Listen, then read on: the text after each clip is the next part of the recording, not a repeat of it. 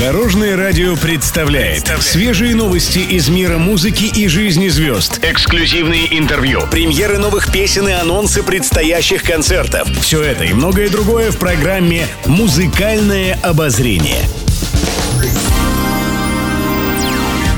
Добрый день. В студии Алена Арсентьева, и это программа «Музыкальное обозрение» на Дорожном радио.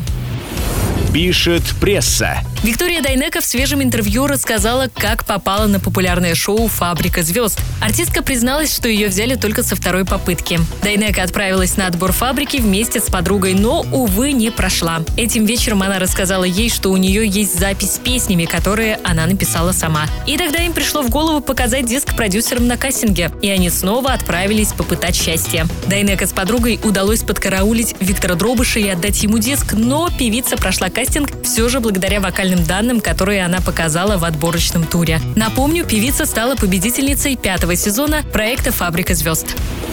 Музыкальные новости. На днях Александр Малинин в социальных сетях трогательно обратился к своим младшим детям. Он поздравил их с днем рождения. Двойняшкам Фролу и Устинье исполнилось 23 года. Музыкант разместил их фотографию и отметил, что они без пяти минут специалисты. Фрол и Устинья сейчас учатся на четвертом курсе. Сын артиста мечтает стать режиссером, а дочь – оперной певицей. Исполнитель пожелал детям никогда не останавливаться на достигнутом, но всегда помнить, что в жизни нет ничего важнее семьи и любимых людей. Малинин подчеркнул, что Фрол и Устинья уже встретили свою любовь и посоветовал детям беречь вторых половинок. Кстати, сам исполнитель тоже недавно отметил день рождения. 16 ноября ему исполнилось 65 лет.